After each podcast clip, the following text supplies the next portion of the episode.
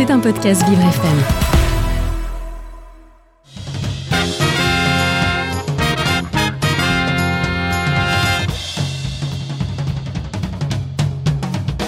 Mais au fait, on écrit des vaches noires et blancs ou des vaches noires et blanches?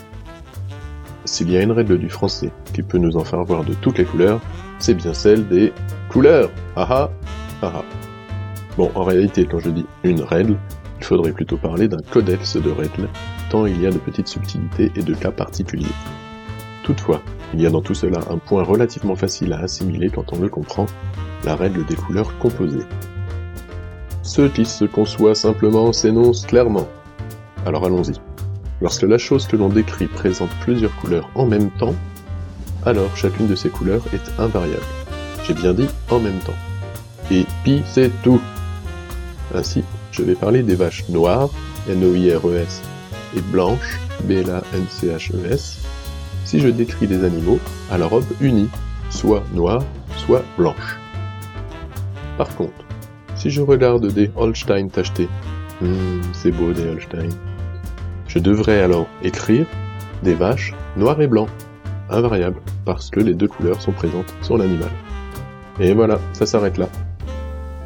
Alors bien sûr, en général, c'est à ce moment-là qu'arrive la question Pourquoi? Il y a une raison en fait. C'est pour permettre aux lectrices et aux lecteurs de comprendre de quoi on parle.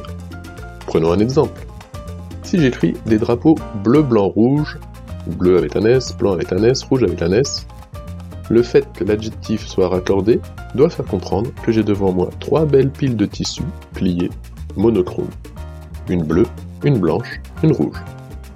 Si maintenant je souhaite présenter des drapeaux français tricolores, je devrais écrire des drapeaux bleu, blanc, rouge sans aucun S.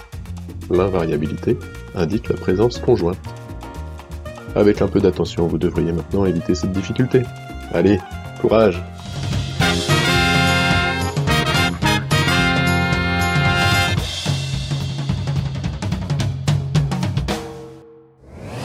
C'était un podcast Vivre FM. Si vous avez apprécié ce programme, n'hésitez pas à vous abonner.